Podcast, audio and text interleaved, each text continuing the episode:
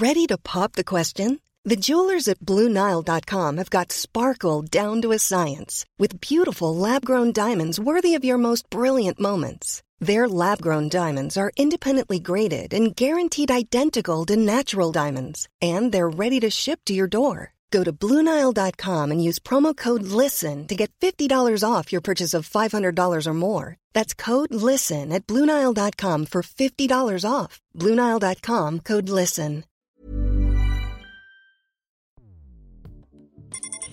Escuchas. Escuchas un podcast de Dixo. Escuchas Guavisabi con Cecilia González y Pamela Gutiérrez. Wabi un podcast cultural. Hoy presentamos Wabi Sabi, se escucha con Teen Spirit.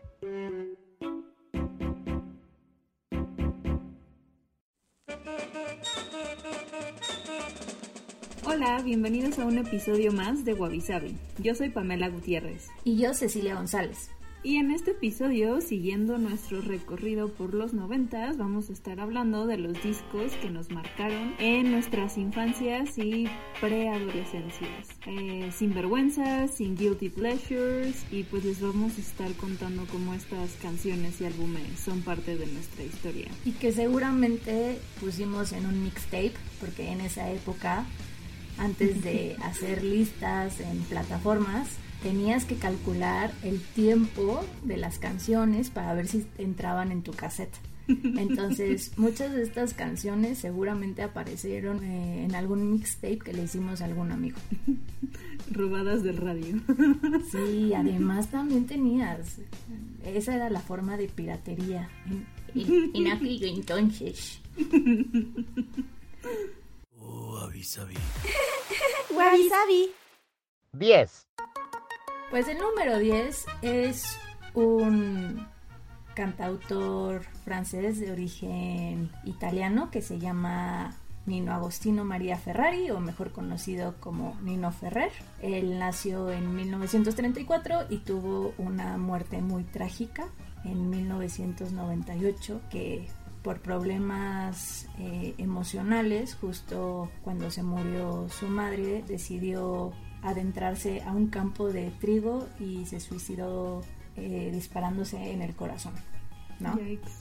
Sí, bastante fuerte. Pero eh, a pesar de que este cantante, sobre todo su época fuertes fueron los años 60, los años 70, en 1991 eh, sacó una recopilación que se llama L'Indispensable o El Indispensable. Y realmente fue mi primer disco fue un disco de que lo escuchaba de cabo a rabo, me sabía todas las canciones y era una locura y eh, de verdad marcó mi infancia y la infancia de pues todos los que íbamos a la escuela juntos y me recuerdo mucho de, de él, sobre todo con una canción que se llama Los Cornichons o Los Pepinillos, porque la adaptamos para ir a la boda civil eh, de nuestra maestra que se llamaba Veronique.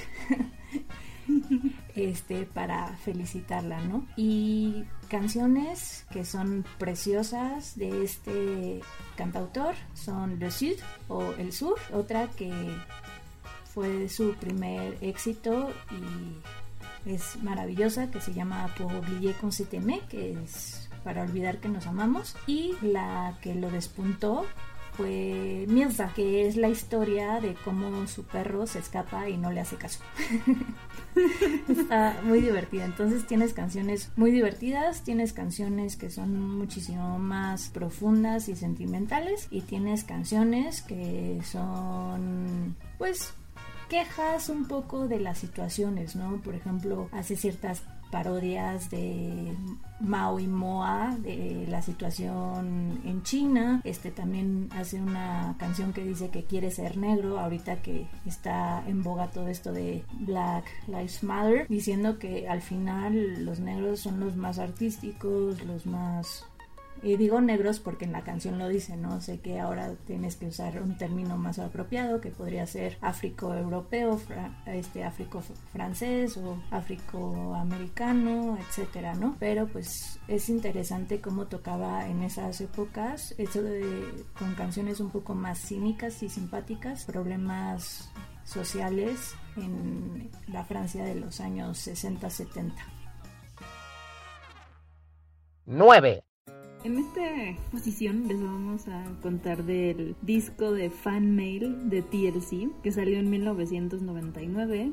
Este álbum es el tercer álbum de estudio de TLC y salió cinco años después de Crazy Sexy Cool. De hecho, en general, creo que es más famoso y más reconocido el de Crazy Sexy Cool, que es donde sale Waterfalls, que creo que es su canción más conocida. Pero personalmente, como que realmente fue el de Fan Mail el que me hizo escucharlas, ¿no? Como que ubicaba la otra canción, pero con este disco, me acuerdo que lo compré hacia Navidad. o sea, fue como de esos regalos, ya sabes, de fin de año que dijeron escoge lo que quieras y yo así, ah, quiero discos. Entonces uno de esos fue este disco y creo que lo escuché sin parar por como tres meses. Y lo chistoso es que todavía si sale, o sea, si escucho alguna canción de ese álbum, lo que me recuerda es Navidad, ¿no? Porque fue esa Navidad poniendo el árbol con, con mi familia y escuchando a TLC, que bueno, eh, si se acuerdan, son tres cantantes, raperas, hip hoperas bueno, estadounidenses. Eran. En su momento eran. Ah, bueno, todavía dos de ellas siguen en TLC, que son justamente Tibos y Chili, porque Lisa Left Eye tuvo un accidente, creo que antes de que pudieran sacar el siguiente disco eh, y pues se murió en un accidente de auto. Sí, ella era mi favorita. Sí, era como toda cool. Pero dicen que así era, su vida era todo un drama, o sea, como que también pobre, pero eso pasó en 2002, el accidente, y desde, y después de eso TLC siguió, y de repente entró como otra chica, no funcionó, ya se salió, y ahorita siguen como Tibos y Chili, pero lo interesante de Fan Mail es que se llama así porque fue como un tributo a todos los fans que les estuvieron mandando pues correos de, de apoyo y de que las extrañaban, porque pues del disco anterior este sí fue bastante tiempo, ¿no? Fueron cinco años. Entonces, este, por eso le pusieron así a este álbum y, de hecho le fue súper bien. Me acuerdo que en ese momento arrasaron con muchos premios. Y bueno, las dos canciones que creo que resaltan más son la de No Scrubs y la de On Pretty. Sí, además ayudaron muchísimo a crear conciencia sobre el VIH-Sida. Entonces también no solo era una cuestión musical, pero tenían un input muy fuerte en temas sociales. Entonces sí. era, bueno, a mí me encanta TLC. Las recuerdo con mucho cariño. Sí. 8. El lugar número 8 pueden juzgar pueden decir lo que quieran, pero ya los quiero ver a ustedes en una fiesta o en una boda no emocionándose cuando ponen esta canción. Y estoy hablando de Cava y el disco homónimo que se llama La calle de las sirenas. Este disco fue publicado en 1996 y pues fue el segundo disco de la agrupación conformada por André Quijano, Federica Quijano, Daniela Magún, Sergio Farrell, René Ortiz y María José. Y este disco vendió más de 1.300.000 copias. Y bueno, imagínate la importancia de la canción, que esto no lo sabía, pero apareció también en el top 10 de Japón y un grupo llamado Pistachio grabó el cover en japonés. ¿Sabes qué? El baile, la coreografía de la calle de las sirenas súper se me hace kawaii. Hace mucho sentido. Sí, pero, o sea, el la calle de las sirenas con los bracitos y haciendo como la colita de la, de la sirena con las manos, todo el mundo lo sigue haciendo. O sea, lo escucha en la, no sé, en Oldies But Goodies de alguna estación de radio y la verdad la gente se pone feliz. Y la verdad a mí me marcó mucho y me recuerdo mucho de esta canción, sobre todo porque en la escuela había para los mayores de la primaria una serie de viajes que se llamaban clases verdes. Entonces, en nuestra última clase verde fue la de este disco y todas las noches nos poníamos en la fogata a bailar la calle de las sirenas. Así. Yo la cantaba y medio bailaba en la estudiantina, o sea, imagínate. Sí, y además también el arte estaba padre porque tenían pantalones amarillos y jerseys de de colores fosforito, ¿no? De rayas. Entonces también... Sí, o sea, era la estética completa de los años 90 y muchos tulipanes y muchos girasoles. De hecho había uno de ellos que tenía su pelito como si fuera un girasol si lo veías de arriba. Ay, sí, es cierto. Y, y de lado, bueno, si lo veías de frente parecía que tenía un, un nido de codorniz, pero sí, total estética de los años 90. Ahora voy a buscar esa versión en japonés. Sí, pero bueno, por eso es el, el número 8, porque creo que también es una canción que por lo menos para todos los mexicanos marcó un punto del pop en español en, en esa década. 7. Bueno, tengo que confesar que para el número 7 es un poquito de trampa, porque son dos discos. Entonces es como un empate, porque para mí, por alguna extraña razón, terminé escuchándolos juntos. Bueno, no una extraña razón, salieron al mismo año y entonces me obsesioné con los dos al mismo tiempo. Y fueron Tidal de Fiona Apple y Antichrist Superstar de Marilyn Manson, ¿no?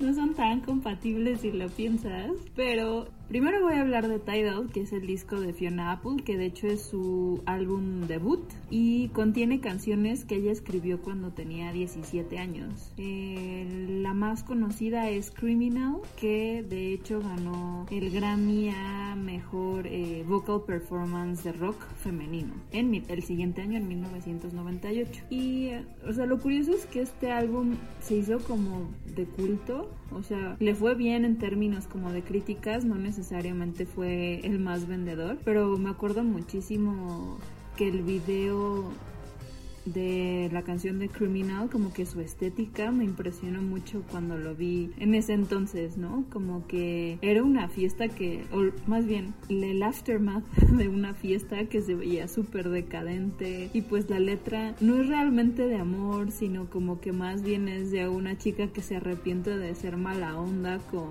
pues con su dude, entonces no sé, como que era algo muy diferente a lo que estás acostumbrado de ver, ya ves, como en cantantes femeninas que usualmente tienden a ser pues más pop y más como cute y ya sabes todo feliz y, todo dulce, ¿no? Y en- me acuerdo que después de ese álbum, aparte de que tiene una voz increíble Fiona Apple, como que ya me empezó a interesar un poco más el, el pop femenino. Antes de eso como que decía, "Eh, no es tan lo mío. Y eh, en 2012 casi viene a México. ya con otros álbumes, pero su perrito se enfermó y entonces canceló la gira y nunca, nunca intentó venir de nuevo. Pero, ¿qué tiene que ver con Marilyn Manson? Además de que salió en el mismo año. Para mí como que la estética del video de Criminal era no era muy parecido, pero tenía algo similar al de The Beautiful People, ¿no? Que justamente fue el sencillo principal del el álbum de Antichrist Superstar. De hecho es de Marilyn Manson es su segundo álbum y Trent Reznor de Nine Inch Nails también participó en la producción de este álbum y bueno, ahora en retrospectiva hay muchos sitios que dicen que ese álbum fue el que terminó la dominancia del grunge en la música popular. ¿No? Curiosamente ambos artistas terminaron siendo algo controversiales de diferentes maneras, ¿no? Marilyn Manson por todo este tema como antirreligión, que de hecho en ese entonces habían un buen de rumores alrededor de Marilyn Manson, ¿no? Este que desde que hacía ritos satánicos en, en su concierto hasta otras cosas más escabrosas, Bueno. que todas eran falsas. Y también que era el niño nerd, amigo de Ah, sí. Kevin Arnold de los años maravillosos. Exacto. Es ese, ese fue un rumor muy random, porque los otros rumores, aunque estaban más fuertes, pues venían mucho de, de grupos religiosos, ¿no? Que no les gustaba el mensaje de, del álbum y entonces ya inventaban justo, ¿no? Que lo satánico y no sé qué. y sobre todo un poco por, por el génesis, bueno, más bien por la génesis de sus nombres, que de toda la banda de Marilyn Manson siempre estaban buscando a una diva más o menos de los años 50, una pin-up girl, y lo mezclaban con el apellido de algún asesino, ah, de su asesino favorito, ¿no? Entonces, Marilyn Manson era de por Marilyn Monroe, pero también por Charles Manson. Entonces también era, están fomentando a la juventud, asesinar y es un coco wash a lo Manson también, ¿no? Sí, y que justo en los noventas igual un grupo religioso intentó demandarlo, o sea, que tuviera como consecuencias legales porque un chavito se suicidó y era muy fan de Marilyn Manson y entonces como que decían, eh, él lo incitó a que se suicidara, ¿no? Y cuando fue lo de Bowling for Columbine varios años después, eh, igual intentaron echarle la culpa, pero creo que todavía en esos años eh, como que él era una persona muy elocuente y muy sensata y si lo ven en entrevistas, o sea dice, hace como comentarios muy atinados sobre estos temas, ¿no? ya ahorita ya, ya no es tan elocuente. Muy listo. Sí, sí, sí, sí. Y bueno, de hecho este álbum justamente era como un álbum de concepto o como una ópera rock y entonces también por eso tocaba como todos estos temas, ¿no? Obviamente haciendo críticas a la religión y sobre todo como al tema de los políticos tan conservadores en Estados Unidos, ¿no? Pero sí, de lo que hicimos de los rumores, ese de los años maravillosos, no sé de dónde salió, como que no tenía nada que ver. No sé, pero, sí recuerdo que era Kevin Arnold, ¿no? Winnie Cooper y Marilyn Manson. Sí, pero no, no, no era él. 6. El 6, ¿no? Y verán que pues por mi, mi torrente sanguíneo pasaron un montón de estilos musicales muy diferentes. Tenemos a El León de los Fabulosos Cadillacs de 1992. Los Fabulosos Cadillacs pues la mayoría de la gente sabe que proviene de Argentina y hacen una fusión entre ska, rock alternativo, luego mezclan un poco de reggae, luego un poco de cumbias y bueno, juegan con muchos ritmos. Y eh, está confirmada por Mario Zipperman, Aníbal Rigozzi, Vicentico, que era mi crush o sea, hasta la secundaria tuve un crush masivo con Vicentico. O sea, no era Leonardo DiCaprio, era Vicentico. Y Flavio Cienciarul. Y el, este disco de El León está en la posición número 21 del ranking de los 100 mejores discos del rock nacional de la revista Rolling Stones en Argentina. Y por ejemplo, Vicentico dice que fue el mejor, mejor disco que han lanzado en toda su carrera. Y es chistoso porque a pesar de que le tienen una gran consideración en cuestión de, de este material de calidad musical. Vendieron solo 500 copias en Argentina y bueno, algunas más en otros países, pero era justo en esta transición entre el cassette y el CD. Entonces salió con un CD cuando la mayoría de la gente no tenía discos, este o lectores de discos, como siempre pasa cuando hay una transición de formato, ¿no? Pasó con la beta y la VHS y luego de la VHS VHS al DVD y luego del DVD al Blu-ray, ¿no? Y de canciones está Carnaval toda la vida, Manuel Santillán el León, que es el que da nombre al disco, está Gitana, eh, Siguiendo la Luna, que es de mis canciones favoritas de Los Fabulosos, El Crucero del Amor, Arde Buenos Aires y por ejemplo está Desapariciones, que también hacen una versión a Rubén Blades. Y bueno, esta canción incluso también hizo una versión mana. Porque pues era un tema político importante en los años 90, toda esta parte de, de, las guerrillas, cómo estaban las cuestiones políticas, bueno, en Colombia, en Chile, en Argentina, bueno, era realmente desastroso lo que estaba pasando, todavía más de lo que está pasando ahora. Y no sé, a mí me marcó mucho los fabulosos Cadillacs. Fue una, una banda que creo que es la que más he visto después de Rafael, porque también mi señora de 70 años interna ama al, al Divo de Linares, pero sí he visto mucho a a los fabulosos y me encantan. Siempre los he disfrutado. Tienen canciones para pachanguear, hay otras que son más gritos un poco revolucionarios, hay otras que son más románticas, pero sí, los fabulosos Cadillacs marcaron un montón, un montón mi niñez y sobre todo la canción de, de Siguiendo la Luna del disco El León. 5. En esta posición tenemos un álbum de una banda de hardcore punk sueca que se llama Refused. El disco se llama, bueno, la versión corta, digamos, o como lo es más escrito es The Shape of Punk to Come, o sea, como la forma del punk que viene, pero el nombre completo es The Shape of Punk to Come, a Chimerical Bombination in 12 Bursts. es de 1900. Es de 1998 y en la escena alternativa, o sea, esto, este álbum nunca entró, ya sabes, a los más escuchados, ni a Billboard, ni nada por el estilo, pero dentro de la escena alternativa, o sea, los que íbamos a Warp Tour y estas cosas, siempre aparece en el top 20 de álbumes más influyentes, porque hay muchísimas bandas que a partir de este álbum pues inspiraron y cambiaron el sonido y de hecho como que hasta hay de repente o como algunos hablan de un antes y después de este disco en términos de del punk. Es interesante, ahorita creo que si lo escuchas, o sea, no suena, necesariamente innovador, ¿no? Pero en su momento sí era como algo muy diferente y salió un disco muy experimental. Y la filosofía que estaba detrás de este álbum tiene que ver, bueno, en el está desarrollado ya saben en su librito, pero eh, se reduce como esta canción que fue el sencillo principal, que fue New Noise, y que es que la música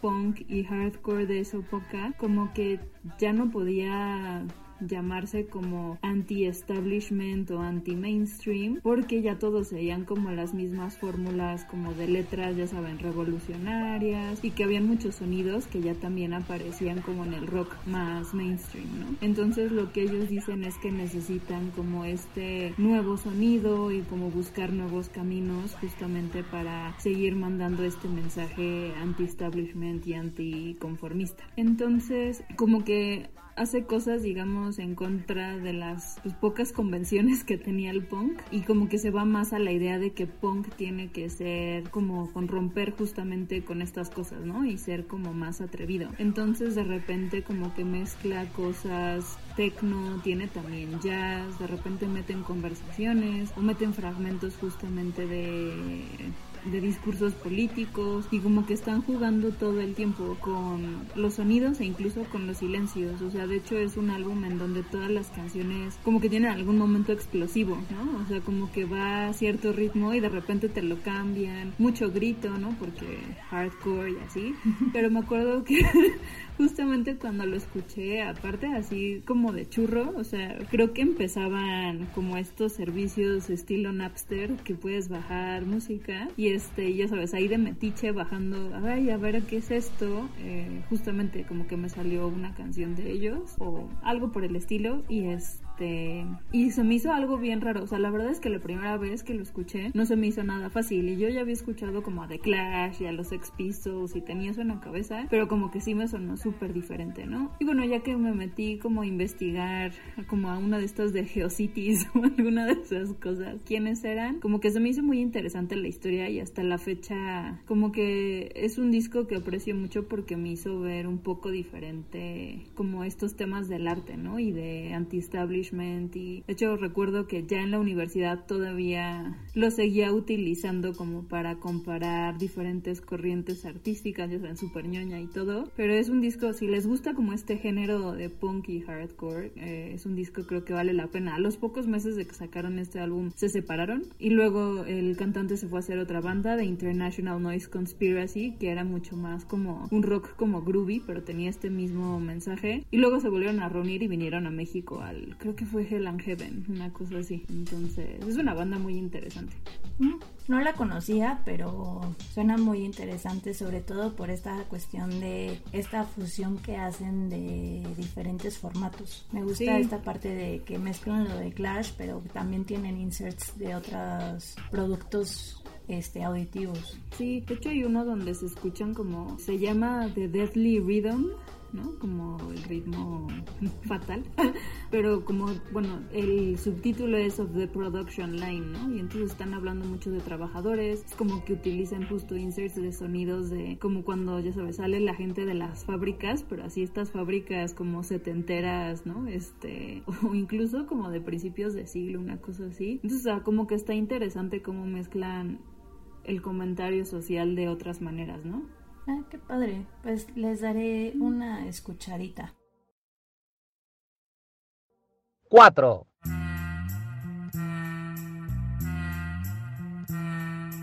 Este grupo comprende el control, ¿ok? Y es el que decía, míreme a los ojos, verás lo que soy, mírame a los ojos, verás lo que soy, mírame a los ojos, verás lo que soy. ¿Me comprendes, Méndez? Si no saben de qué disco estoy hablando, estoy hablando del mucho barato de Control Machete de 1996. Y más o menos a alguien que le apasiona sobre todo la la música y el rock en español, saben que México vivió una era un poco oscura en cuestión de música, donde solamente en Siempre y Domingo ponían la música aceptada por el gobierno, ¿no? La, la, música del bien ver y del bien hacer. Entonces, por eso ahí salía Mercurio, salía Magneto, salía Face, salía Cava, salía pues cosas muchísimo más populares, pero toda la escena más de rock se daba en hoyos funky, ¿no? Todo lo que fue pues rock urbano, desde el tri hasta caifanes, fobia. En, en, sus primeros momentos de fobia ya después también pasó a ser un poco más televisivo y oficialista, pero sí había esta parte de lo establecido que sería como bueno y el maniqueo opuesto que era todo lo que no era pro gubernamental y no era bien visto, ¿no? Entonces este disco junto a Donde jugarán las niñas de Molotov, me acuerdo que era una trafiquiza en la escuela porque teníamos que esconderlo de, los padres, entonces una amiga lo tenía, entonces uno se lo llevaba para que sus papás no vieran que estaba escuchando ese tipo de cosas porque tenía un montón de groserías, realmente estaban insultando al gobierno, Ludowski, sí era una cuestión muy, muy antisistema. Y pues en esta movida del 96, 97 se hizo una reapertura a este tipo de sonidos que no eran tan oficiales y se hizo una revolución musical muy interesante donde ya también está bien visto escuchar otras cosas que no era pop, ¿no? Y este fue el caso, imagínate eh, Control Machete que era completamente hip hop, muy... Se nota que sus raíces eran Cypress Hill, que pues, también eh, es un sonido muy diferente a, a Jeans y a Faye, ¿no? En esos momentos. Entonces esta banda conformada por Toy Selecta, que Toy Selecta sigue siendo DJ y además este él hace muchas cosas también de escenarios y iluminación y creo que él fue el encargado de hacer varias cuestiones del escenario, incluso de Nine Inch Nails. Luego está Pato Machete y Fermín Cuarto que se fue al lado cristiano y ahora tiene una banda que se llama eh, Una Semilla de Mostaza. Pero en su momento, en mi niñez, hicieron realmente un punto de,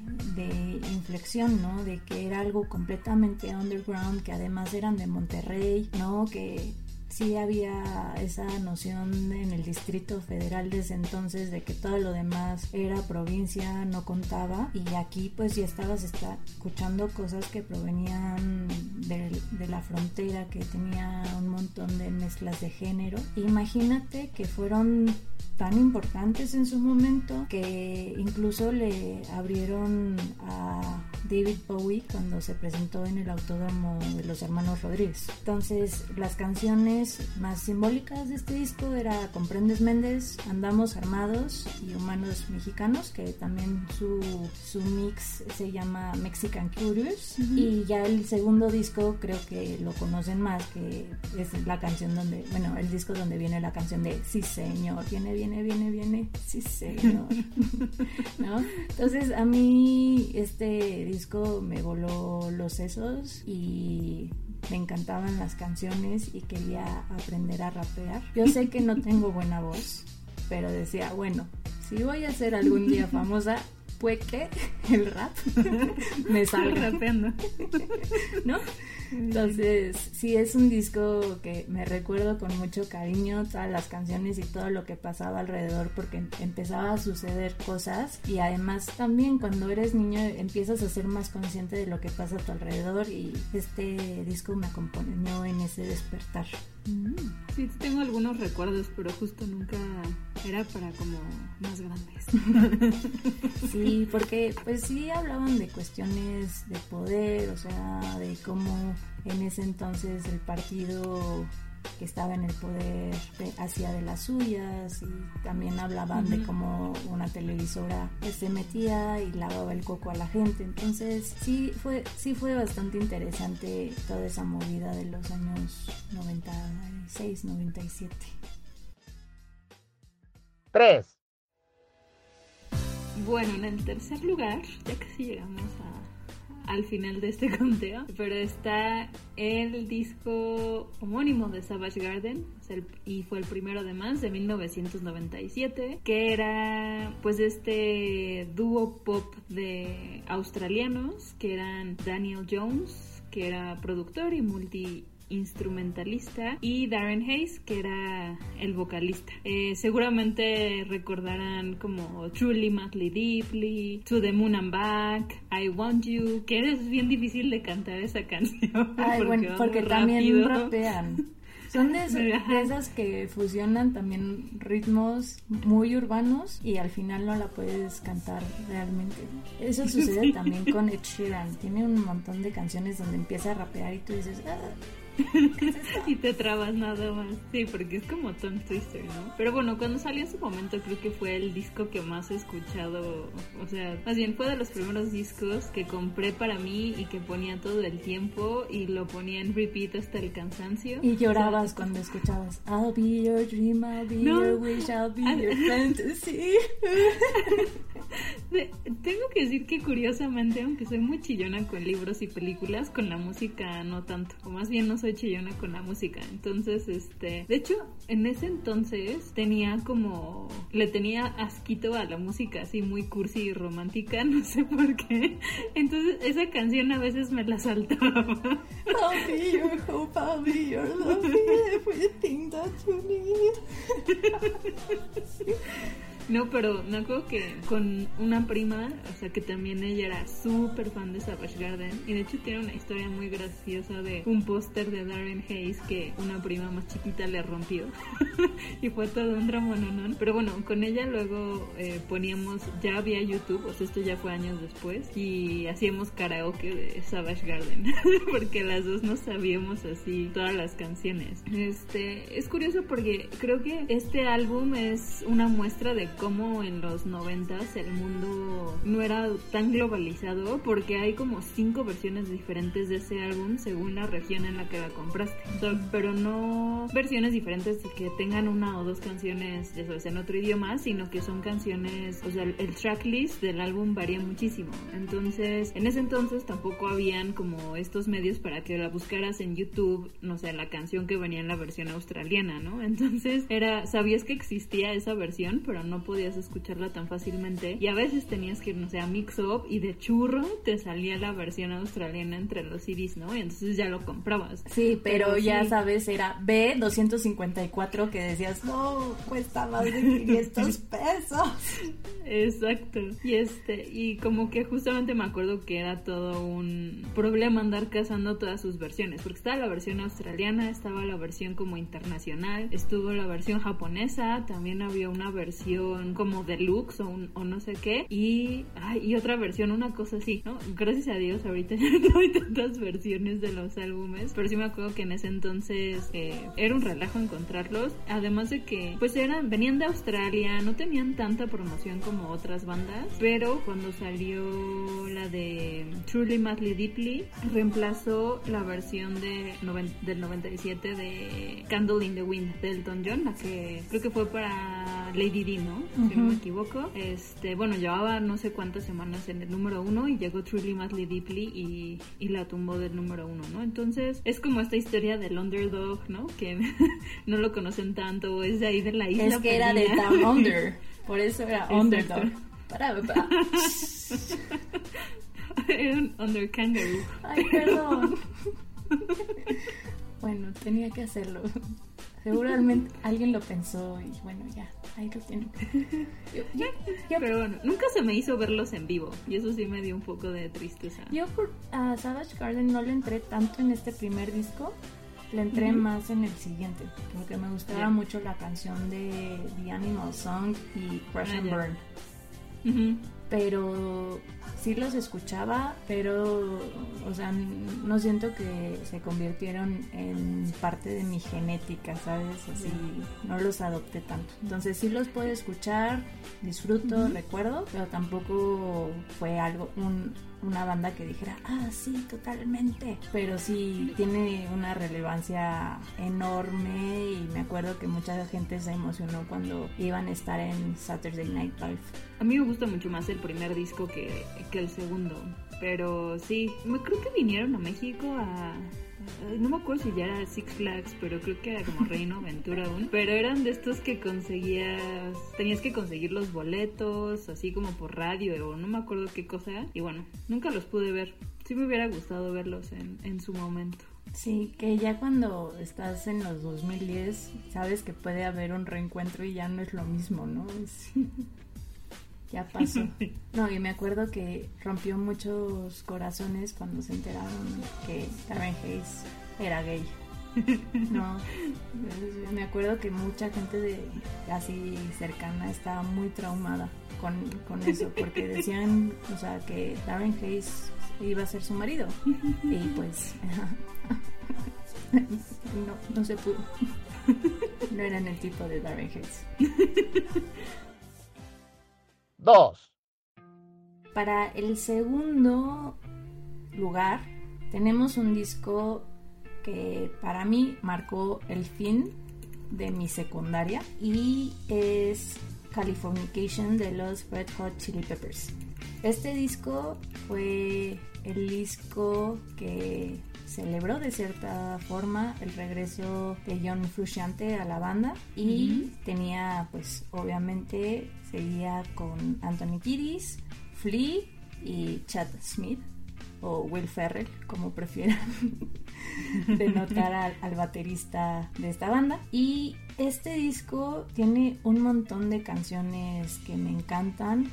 Eh, de los más famosos está Around the World, Other Side, Californication y Scar Tissue, que esta última ganó un premio Grammy. Y piensen que la magnitud y la importancia de este disco no solo en cuestión audiovisual, porque me acuerdo que primero sacaron Scar Tissue y luego sacaron Californication, que eh, le hicieron una animación para el video musical como si fue, estuviesen en un juego de video, ¿no? Sí. con cada uno de los personajes. Marcó tanto ah, en cuestión musical, audiovisual, que en 2007 la National Association of Recording Merchandisers y el Salón de la Fama del Rock eh, lo colocaron en el número 88 en la lista de los 200 álbumes definitivos que todo amante de la música debería tener.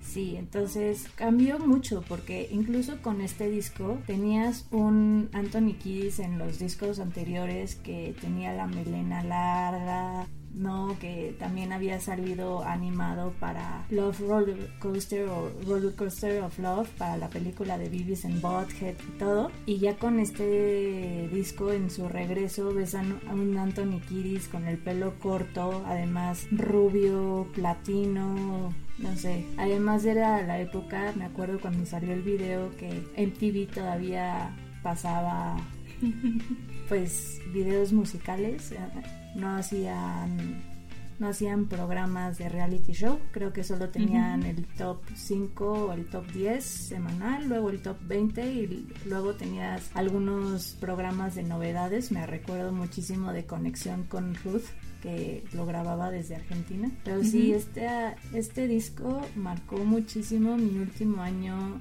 de, de, la secundaria cuando estábamos preparándonos todos para hacer un examen este, institucional larguísimo que te preguntaba de geografía, de historia, eh, de lengua y de, de matemáticas. Entonces, si no lo pasabas, no podías pasar a preparatoria. Y, y, este era nuestra música de fondo. Fue nuestra banda sonora en esos tiempos.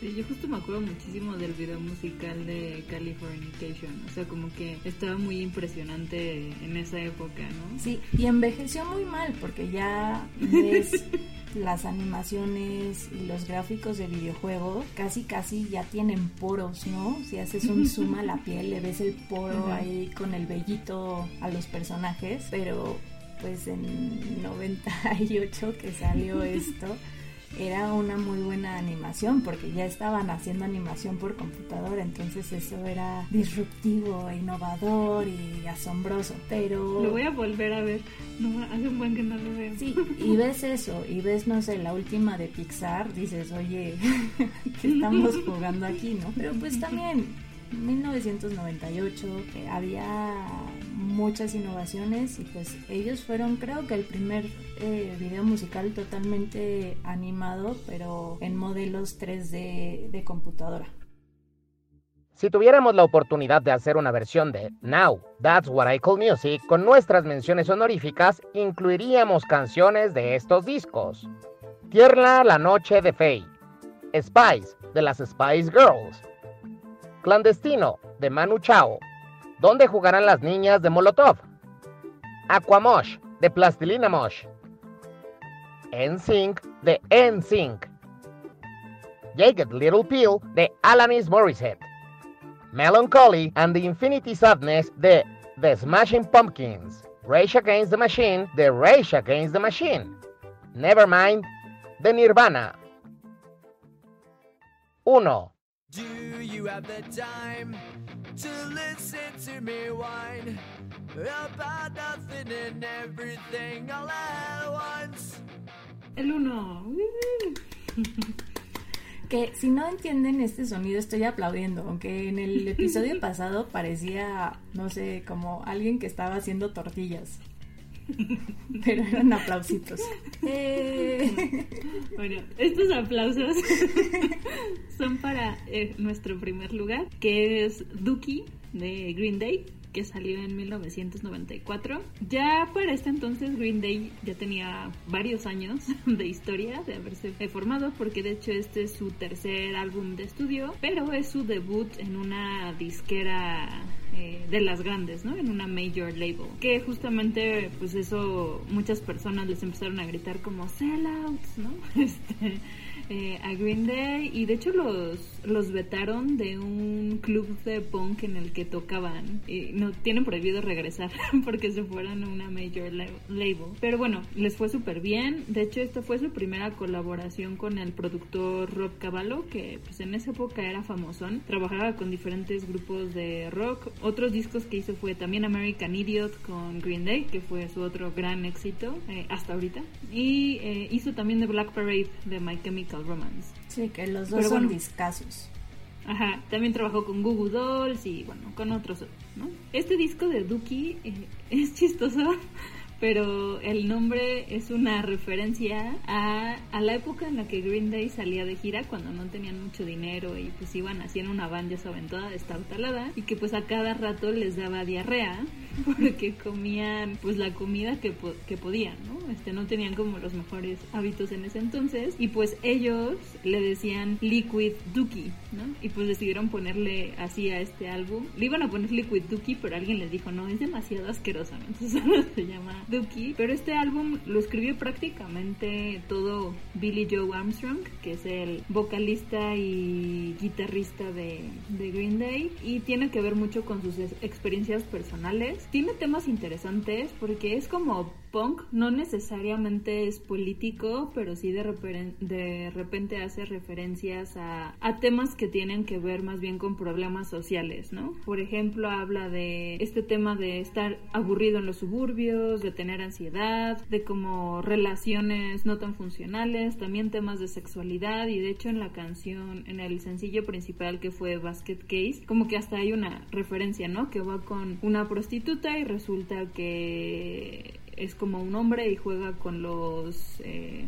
artículos con los que se refiere a ella. También en Longview eh, habla de estar aburrido en su casa y encerrado. Como que tiene bastantes temas este disco y que a lo mejor a veces podrían esconderse atrás del tipo de videos que tenían que pues eran como muy coloridos y de repente medio chistosos, ¿no? Entonces fueron los que realmente hicieron que el punk como género se hiciera mainstream, que muchos, pues yo digo que son puristas, pero le dicen happy punk, ¿no? Porque pues suena un poco más alegre que, no sé, de Sex Pistols o algo, eh, o bandas como más bien de, de ese estilo. Y eh, de hecho en 1995 este disco se ganó el Grammy a Mejor Álbum Alternativo hay un artículo que, ay, no me acuerdo, creo que es de Rolling Stone, eh, en el que dicen que como que todas las personas pasan por un Tuki stage, ¿no? Un basket, eh, perdón, era un basket case stage, que es como en algún punto de tu vida escuchas basket case y te obsesionas con esa canción y la pones en repeat un buen rato. este, y bueno, pasaron 10 años hasta que volvieron a tener como el mismo éxito que tuvieron con Duki. Luego vinieron otros discos, les fue bastante bien, pero no fue hasta American Idiot que volvieron a apoderarse, digamos, de... De las listas. Exactamente. Y personalmente, pues eso, creo que es de esos álbumes que puedo cantar todas las canciones en un karaoke sin, sin estar volteando a ver los, los subtítulos. Sí, además tienen canciones entrañables. Yo, por ejemplo, de Green Day, no le entré tanto en la secundaria, pero sí le entré muchísimo más en la prepa y en la universidad. Ya. Entonces, no me acompañó, pero sí, sí lo tenía de fondo pero ves que de cierto modo también tú encuentras, sobre todo en la preadolescencia, porque estás formando un poco tu carácter de, y tu, tu genética musical, ¿no? Estás viendo qué te gusta, qué no te gusta, qué es heredado, qué no es heredado, que es un poco adquirido por presión social, ¿no? Para, para agradarle a, tus compañeros, ¿no? Y no, no estar rezagado en las modas. Pero sí, eh, Green Day fue de esa parte interesante que también hizo la amalgama del punk en mi pequeño ser y en mi gusto este multigenérico musical. Para mí, o sea, es de mis bandas favoritas y creo que hasta la fecha sigue siendo como el mejor concierto al ido. Eh, y fue cuando vinieron en 2005 por su gira de American Idiot. Fueron como dos horas y media eh, de ellos solitos. O sea, parecía más festival porque me que abrió Newfound Glory, luego vino Molotov y ya luego era Green Day, pero solo Green Day fueron dos horas y media. Y de esas dos horas y media se tomaron, no sé, unos 15 minutos como para refrescarse. Y todo el tiempo así, la energía así a, todo lo que daba. Billy Joe como entertainer, sí se me hace alguien muy impresionante. Sí, y también dicen, bueno, yo ese no fui, pero cuando vinieron para un Corona Capital, sí que quería ir. Que dicen que también, así, todos los que lo escucharon de jóvenes, así, en ese inter entre secundaria, preparatoria, también los hizo tener un blast from the past y, sentirse niños otra vez brincando a todo lo que daba. Sí, la verdad es que en vivo son, son muy buenos. Si, si tengo la oportunidad, me encantaría ir a verlos otra vez. Sí, e incluso hasta les hicieron su propio musical que se llama American Idiot. Sí, sí, porque American Idiot es una ópera rock, ópera punk, una cosa así. Y sí, lo hicieron musical. Entonces también si les encanta eso y quieren conocer géneros nuevos, escuchen primero si quieren su musical y ya luego pueden ir poco a poco este deshebrando la madeja y adentrándose al mundo de Green Day que la verdad vale mucho la pena. Bueno, a mí me encantan. Sí. Y bueno, lo triste de todo esto es que dejamos un montón de discos, dejamos un montón de canciones, porque realmente, o sea, tienes un recuerdo muy específico de la niñez con cierta canción, con cierto disco, ¿no? Pero pues aquí sí tuvimos que resumir nuestra infancia en 10, ¿no? Que es terrible. Sabemos que seguramente se nos fueron un montón de cosas también que impactaron mucho a la industria, pero otra vez recordamos, esto es lo que nos marcó a nosotras, a nuestra infancia y de cierto modo lo que hizo que creciéramos y evolucionáramos en gustos musicales. Entonces no sean tan crueles con nosotras en esta cuestión, solamente son nuestras recomendaciones de los discos que nos marcaron a nosotras. Pero pues ya para ir concluyendo este episodio, vamos a ir con nuestros haikus freestyle. ¿Y tienes el tuyo, Pam, para compartirlo al mundo? Ahí va. Punk de suburbio para beautiful people, super duper fly. Muy bien. Me gusta. El mío es muy mundano y sobre todo en defensa de que estoy en contra del término guilty pleasure porque si es algo que te gusta, si es algo que te hace bailar, no debería avergonzarte, ¿no? Entonces mi haiku va de eso. Bailé y canté sin arrepentimiento mi póster de Fey.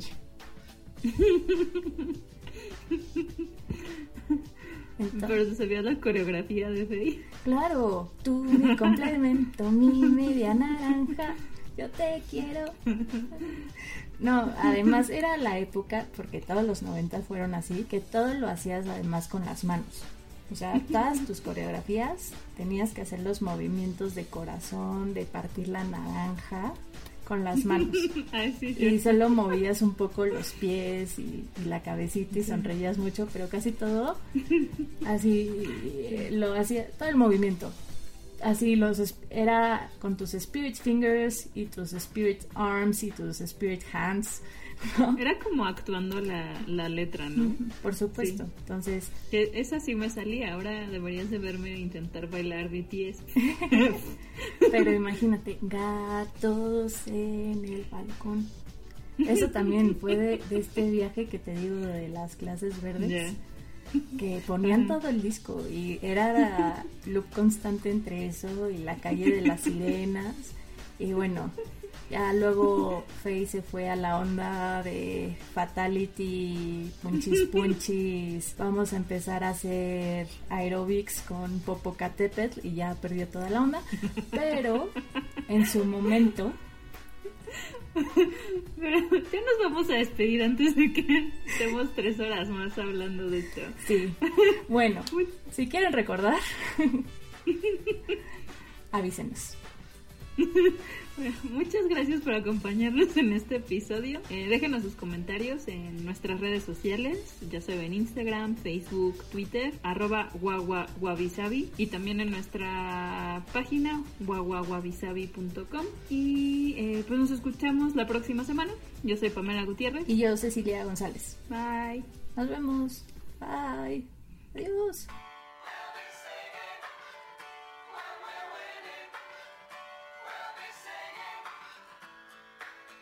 I get knocked down.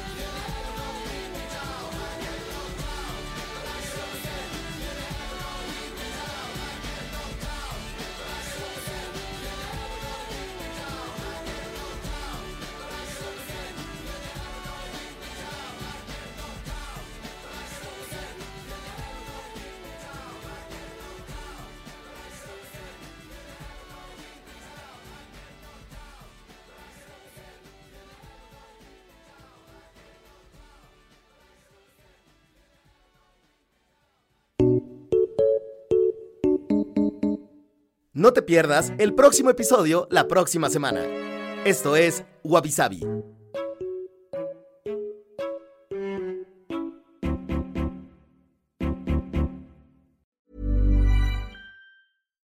Deserves the best, and there's no better place to shop for Mother's Day than Whole Foods Market. They're your destination for unbeatable savings, from premium gifts to show-stopping flowers and irresistible desserts. Start by saving 33% with Prime on all body care and candles. Then get a 15-stem bunch of tulips for just $9.99 each with Prime. Round out Mom's menu with festive rosé, irresistible berry chantilly cake, and more special treats. Come celebrate Mother's Day at Whole Foods Market.